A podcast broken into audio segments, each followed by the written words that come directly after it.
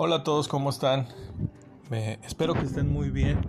Hace algún tiempo eh, hablamos en el episodio 1 respecto si era posible editar por nuestra propia cuenta nuestro libro.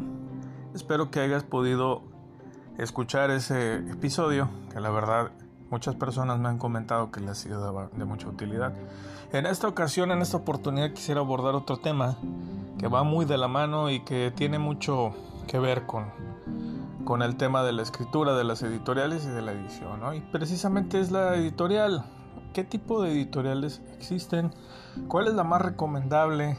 ¿Qué esperarías encontrar cuando mandas tu manuscrito? Todas esas preguntas, todas esas cuestiones las vamos a responder en este podcast. Bueno, vamos a empezar. ¿Cuántos tipos de, editoriales existen? Bueno, yo te puedo decir que existen tres de ellas.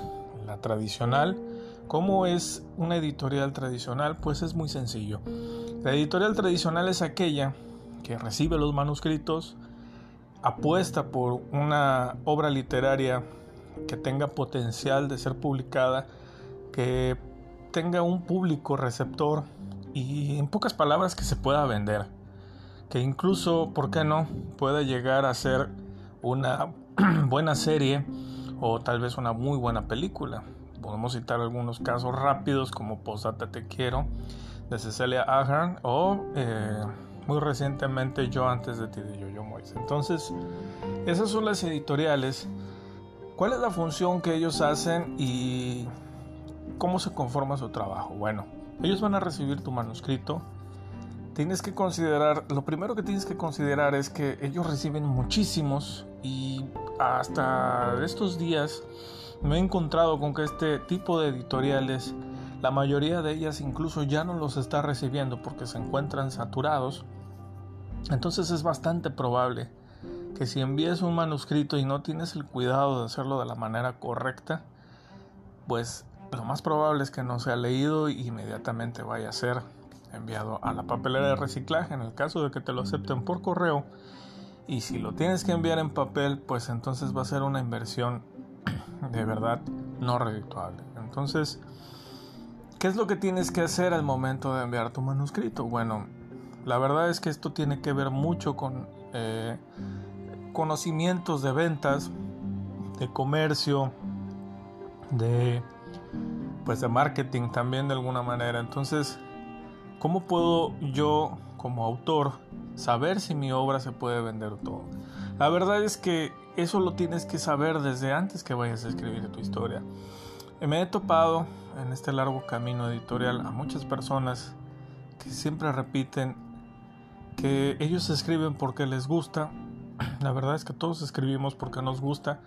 Sin embargo, se me hace muy egoísta pensar que si lo que tú escribes te gusta a ti como autor, obligatoriamente, obligadamente le tiene que gustar a todos los demás lectores. Y creo que ese es un error bastante común y muy garrafal en los escritores noveles o en las nuevas personas.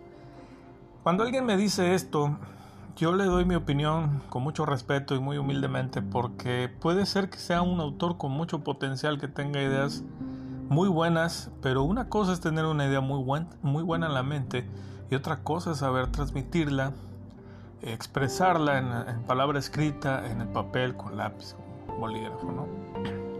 Y en esa parte, entre esos dos puntos, en esa frontera, en esa transición, se encuentra precisamente esto. ¿Y que es? La forma en la que tú vas a hacer atractiva tu historia o tu novela o tu manuscrito o tu proyecto. Entonces, recuerda que tú vas a escribir un libro y esperas venderlo y, ¿por qué no?, convertirte en un autor famoso, o a lo mejor no tan famoso, pero que de alguna manera te permita trabajar en lo que te gusta hacer, que es escribir y puedas vivir de eso. sería un sueño ya cumplido, digo, ya ser famoso y convertirte en el próximo Stephen King o en la próxima J. Rowling, pues la verdad es que depende, no depende de la suerte, pero depende también mucho del trabajo y mucho de lo que vamos a ver ahorita, cómo lo vas a desarrollar. Entonces, en primer lugar, Tú tienes que definir qué tipo de libro estás escribiendo. O mejor dicho, a qué género te dedicas o qué género quieres escribir. Ahora, esto no significa que solamente te vayas a encasillar en un género. Si tu primer libro es una novela romántica, pero en algún momento quieres incursionar en el género del terror, puedes hacerlo. ¿Quieres hacer una especie de fusión? Existe el romance sobrenatural. Eh, ¿eres, ¿Eres fan de la ciencia ficción y escribes ciencia ficción? Bueno, pues eh, también puedes de alguna manera combinar el romance con la ciencia ficción. No quieres tener el romance, pues puedes combinar el drama con la ciencia ficción y así sucesivamente. Entonces tienes que definir cuál es el género o cuáles son los géneros en los cuales te gustaría desenvolver, te gustaría desarrollar tu próximo libro. Y después de eso, la manera en que lo vas a comercializar. Y esto tienes que ver, tienes que estudiar muy bien qué tipos de libros con el género que tú acabas de elegir se están vendiendo bien. Esto no es para que vayas a copiar o para que vayas a hacer exactamente lo mismo que ese autor está haciendo. Te voy a poner un ejemplo. Desde el éxito de, Juego de Tronos, la mayoría de las personas ha empezado a tratar de construir, digo, de las personas que les gusta la fantasía, han tratado de escribir sus propios universos, sus propios mundos, sus propias historias. Y la verdad es que el primero que lo hizo fue George Martin. Esto no es malo, no significa que no lo puedas hacer, por supuesto que lo puedes hacer, le puedes poner de tu propia obra, pero pues George Martin fue el primero, quizás no fue el primero, pero fue el que mejor lo ha hecho. Entonces, de alguna manera, nos vemos obligados a pisar donde ya pisaron los autores exitosos. Tienes que fijar eh, eh, si tu tipo de género, qué tipo de, lector está atrapando, qué edades tiene, cómo se está vendiendo, en dónde se está comercializando. Tienes que, en pocas palabras, encontrar la corriente por la cual tu, tu libro perdón, pueda desenvolverse, pueda llegar a muchos lectores y sobre todo sea, escucha bien lo que te voy a decir, sea una buena apuesta para la editorial clásica que esté interesada en publicar tu libro. ¿Por qué una buena propuesta?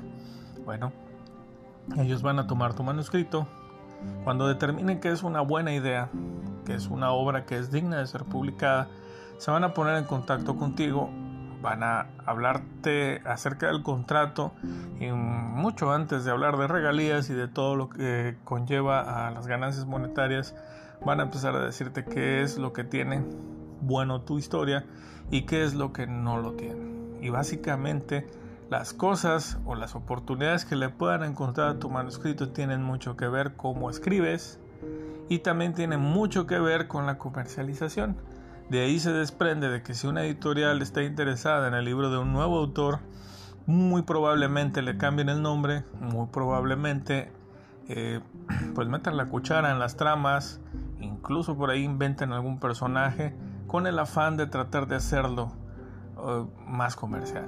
Entonces, si tú llegas con esta visión desde antes de llevar tu manuscrito, o mejor dicho, llegas con tu manuscrito a esta editorial, la envías y ya lleva este ingrediente extra, tú vas a dar un salto gigantesco sobre la fila de otras personas que están esperando publicar y que también mandaron su manuscrito. Como verás, pues en algún momento sí tiene que ver con la suerte, pero tiene mucho más que ver con la preparación y con cómo trabajes y eh, las ganas que le pongas a, tu labor de escritura, ¿no?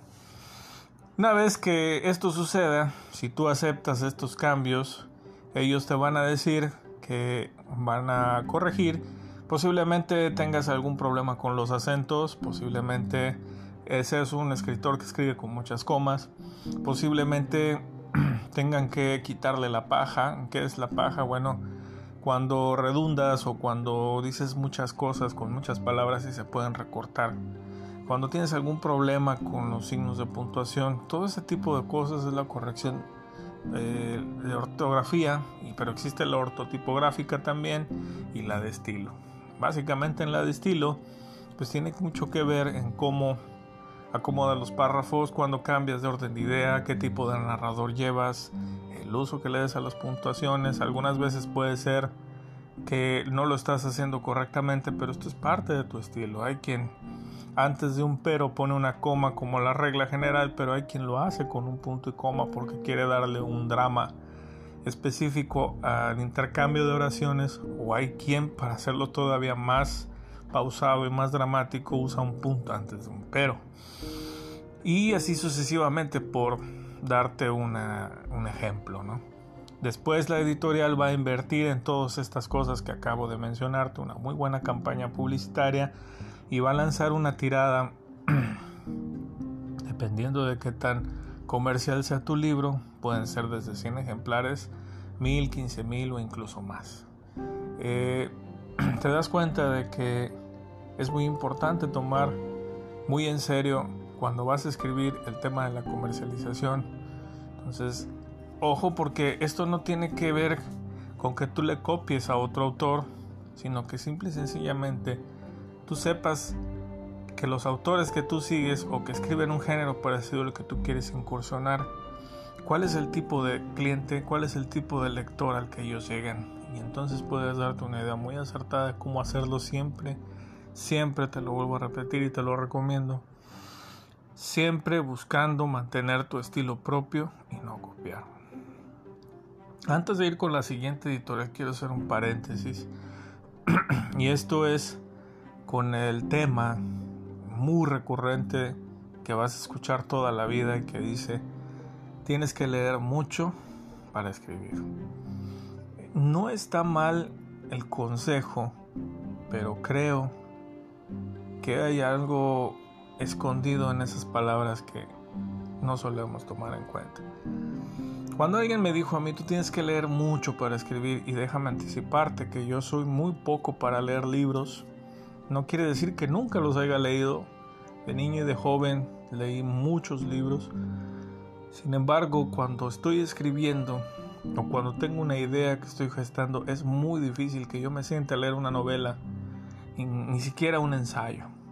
Entonces, no lo hago porque tengo muy presente, tengo muy eh, muy clavada la espina de que quizás si yo me pongo a leer Juego de Tronos y estoy tratando de hacer una historia épica de piratas, sin lugar a dudas, voy a terminar copiando o voy a terminar influenciado por el autor al que estoy leyendo.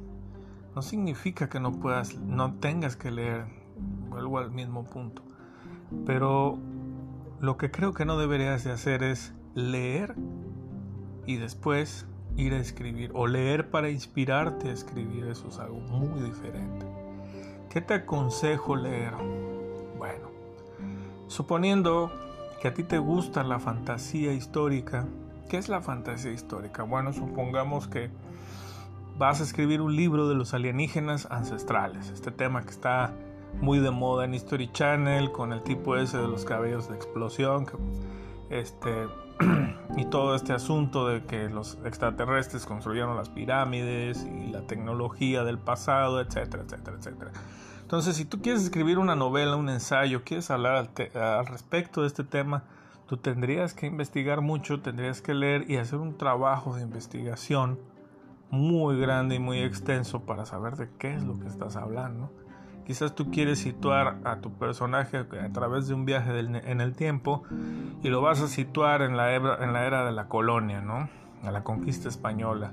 Entonces tú tendrías que saber cómo eran las costumbres de ese tiempo, cómo las cosas tan fuertes que tenían que soportar los marineros de los galeones españoles, el tema de que no había refrigerador, eh, la comida se conservaba con sal y esto provocaba muchas enfermedades, eh, cosas por el estilo, ¿no? las enfermedades que los españoles le trajeron a los nativos y a su vez cómo los españoles fueron muriendo con eh, malaria, todo este asunto. Entonces tú te tienes que empapar de, de ese tema para poder hablar y a eso es a lo que yo me refiero con que deberías de leer y hacer tu trabajo de investigación para poder escribir tu libro. Pero no te recomiendo que te pongas a leer una novela para que tengas inspiración o tengas una idea de cómo escribir tu libro. Y esto se va a notar cuando quieras publicar o cuando le envíes a una, una editorial tradicional tu manuscrito. Entonces, dicho esto, pasamos al segundo término, al segundo punto que es la editorial de coedición. ¿Qué es una editorial de coedición?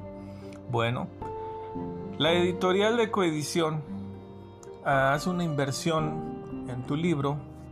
Eh, puede ser una, generalmente es una inversión que tiene que ver con la publicidad, presentación de libros, pago de publicidad en redes sociales, eh, eh, algunas veces puede ser en radio, televisión, puede ser por el medio del podcast también, puede ser a través de la página de la editorial o sencillamente porque la editorial tiene una firma o un sello que pesa y que sin lugar a dudas va a volver a, hacer volver la mirada a los lectores en cuanto se anuncie una, una nueva obra, ¿no? Entonces, esa parte la cubren ellos con, con, sus fondos, pero tú tendrías que cubrir otra parte también y generalmente esa parte la tienes que eh, pagar y es tiene que ver con la corrección nuevamente con la corrección de estilo, con la corrección ortotipográfica, con los errores gramaticales y todo lo que conlleva para que sea un buen libro. ¿Cuál es la diferencia con la editorial tradicional?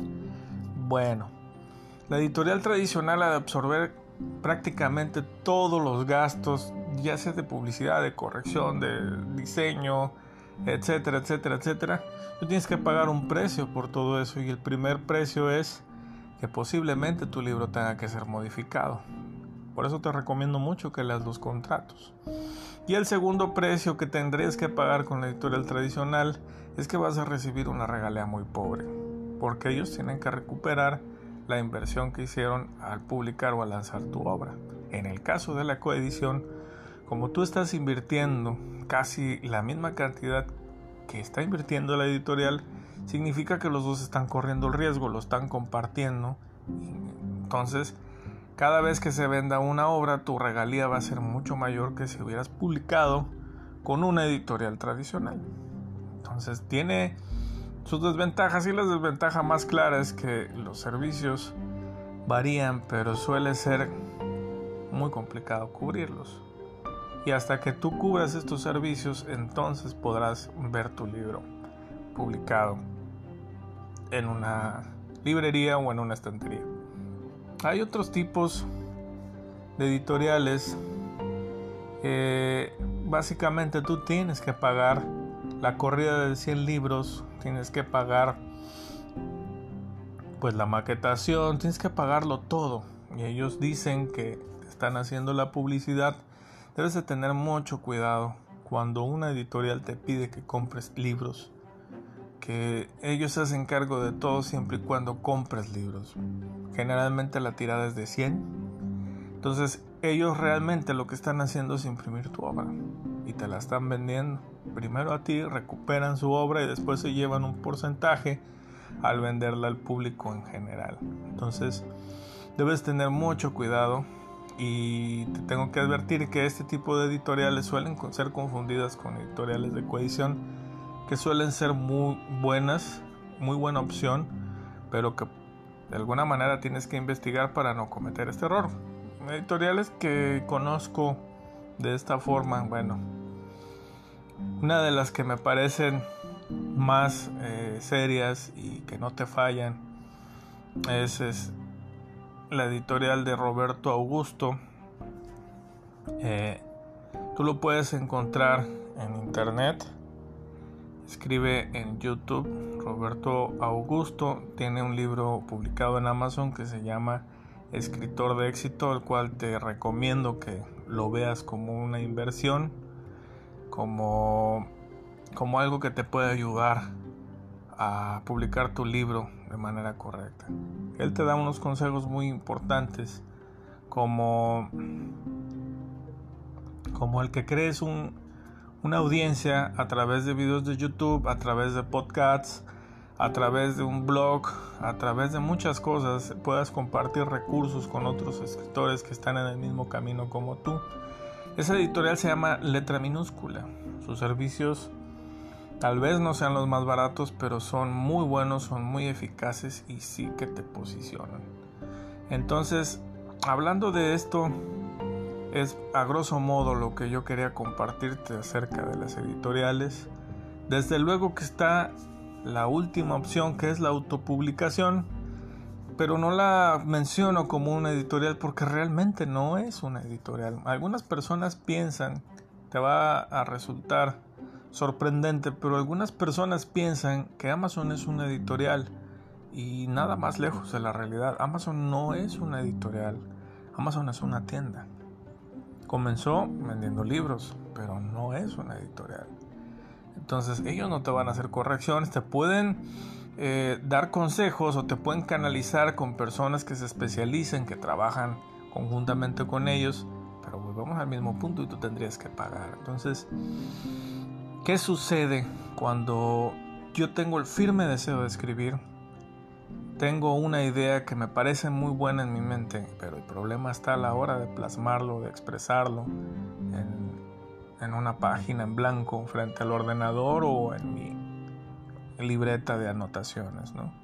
Entonces es muy importante, te vuelvo a invitar a que escuches el episodio 1 para que puedas tener un panorama más amplio de cómo escribir y corregir, pero ahora estamos hablando de publicación.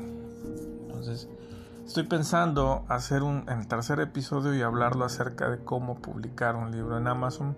Hay infinidad, no lo quería hacer porque hay infinidad de videos hay infinidad de artículos de blogs, hay infinidad de podcasts hablando al respecto y realmente hablar de este tema, eh, transmitirlo a través solamente de audio es algo complicado. Pero vamos a intentarlo porque la verdad hace algunos tres años yo estaba muy muy decepcionado porque quería subir mi libro y no podía hacerlo. Me desesperaba que yo me consideraba un ignorante por no saber corregir, por no saber escribir bien, por no tener una noción correcta de cómo publicar mi libro, por no saber cómo hacer una portada, por no saber paginar un libro, por no saber maquetarlo, por no ponerle un índice interactivo. La verdad es que hay muchas cosas de las que tenemos que saber y empapar. Déjame decirte que hay videos y tutoriales para hacer portadas para maquetar un libro que los que te lo recomiendan, sí, y que sí se puede hacer al final, pero la verdad es que te lo, te lo enseñan por el camino más largo. Y hay métodos todavía más fáciles. Por citarte un ejemplo, si tú vas a escribir un libro y no va a rebasar las 200 páginas, hasta 300, puedes escribirlo en el tamaño más comercial que es 5 x 8. Este tamaño te va a reducir los costos de impresión y también te va a ayudar a vender a un precio más accesible tu libro en Amazon. ¿Cómo pudiera yo hacerlo? Bueno, no sé si lo sepas, pero Amazon ya tiene las plantillas predeterminadas. Tú puedes descargar las plantillas para ebook o plantillas para libro de tapa blanda con texto de ejemplo o vacías sin texto de ejemplo y simple y sencillamente comenzar a escribir en ellas para que no tengas ningún problema de maquetación. Ese es un recurso o un tajo o algo más sencillo para poder hacerlo. Y de eso se trataría el siguiente episodio, de cómo poder publicar. Por ejemplo, eh, he visto en Amazon libros muy buenos, pero que utilizan el diseñador de portadas de Amazon, que la verdad, tengo que decirlo, es bastante malo en cuanto a calidad se refiere. Las portadas se ven mal. Eh, no son atractivas. No es que se vean mal, simple y sencillamente no son atractivas. Son eh, como la presentación de un cuaderno. Eh, quizás eh, un cuaderno de un estudiante saturado de plantillas y de recortes de revista se vería más atractivo que uno, uno de estos libros. Entonces, hay métodos para hacerlo. Hay páginas que, que de la cual puedes descargar eh, imágenes sin derechos de autor con una... Pero yo te recomiendo que si haces eso, aún así te comuniques con el autor a través de un mensaje mismo en las páginas, por ejemplo en Pixabay, le comentes para qué quieres eh, utilizar la imagen, le pidas el permiso y le preguntes si con el nombre de usuario quiere que tú le des el crédito en su libro o quiere otro nombre, ¿no? sobre todo cuando son personas, porque esas fotografías pues son del autor, pero el modelo también necesitarías permiso del modelo. Entonces, eh, Tal vez suene así como que muy complicado, pero créeme, eso no te lleva más de 5 minutos hacerlo. Suele ser que inmediatamente te contesten los autores y pues es probable que los autores de las imágenes se encuentren entusiasmados. Bueno, yo poniéndome en su lugar y siendo empático, me emocionaría mucho que un trabajo mío gráfico eh, haya sido escogido por un escritor para llevar a la, portada de su libro. A mí me emocionaría mucho. Entonces, eh, eso de alguna manera te ayuda a trabajar en equipo con otras personas que también están en el medio, medio artístico y tu libro se vea mejor. Entonces, es, conocer las medidas, tendrías que eh, trasladar la imagen que te guste al tamaño de 5x8, lo puedes hacer desde Photoshop, hay una versión descargable, portable, perdón, que la puedes traer en USB. Eh, hay muchos recursos para hacerlo, tal como el programa de Balaboca que te ayuda de alguna manera a escuchar lo que escribiste y puedas detectar los errores de puntuación o, de ortografía, ¿no? Entonces, espero que en el siguiente episodio podamos volvernos a escuchar y hablar de este tema. Espero que este podcast te haya servido, haya sido útil para ti. Te pido una disculpa si de repente hago pausas o hago, tengo muchas muletillas. Eh, estoy empezando con esto, no tengo papeles, no tengo anotaciones, no tengo nada a la mano. En cuanto tengo un momentito de paz y de silencio que yo puedo compartir con ustedes, bueno, me dedico de lleno y de cuerpo y alma para poderles compartir mis experiencias. Ya tengo algunos libros publicados, no quiero hacer comerciales, simple y sencillamente te hago el comentario porque si tú en algún momento te encuentras pensando como yo hace un cuatro años que mi sueño era imposible, que quizás estaba perdiendo el tiempo, que estaba loco, que era un fracasado porque nunca iba a poder publicar un libro, no te desanimes, si es posible. Yo te digo que sí se puede. Yo he publicado mis propios libros, yo los he corregido, he recibido ayuda, tengo la ayuda de, de tres personas que no voy a decir sus nombres aquí porque no les he pedido el permiso, pero tengo la ayuda muy recientemente de tres personas que me han ayudado y me han hecho comentarios y entre ellos me han dicho, caramba, ojalá y todas las personas que nos piden corregir sus libros fueran como tú, que se esfuerzan por hacerlo bien. Entonces yo estoy muy lejos de ser un experto, pero a través de este método he podido hacerlo de, de una manera más, no perfecta, pero de una manera más profesional, un poquito más cerca de lo profesional, de manera que un editor pues no se arranque los cabellos cuando esté leyendo mi manuscrito. Y pues si alguno de ellos te cobra sus servicios no te va a salir tan caro. Entonces sí se puede, sí se puede hacer yo no soy un diseñador gráfico, pero diseño mis propias portadas. He visto un mundo de tutoriales, entonces yo no deseo que te sientes a ver tutoriales. Por eso es, es la finalidad de hacer estos podcasts. Y estoy en, construyendo mi página, está en construcción, haciendo algunos videos y compartiendo algunos recursos para que tú también puedas hacer tu realidad tu sueño. Una vez que hagamos esto, que publiquemos, mis queridos amigos y amigas, la verdad es que entonces comienza la suerte de que alguien te lea, pero que te lea en serio, que le gustes mucho, que le guste mucho tu libro, que te dé un comentario positivo, alguien te descubra y entonces una vez que la llama se encienda, ya nadie te detendrá.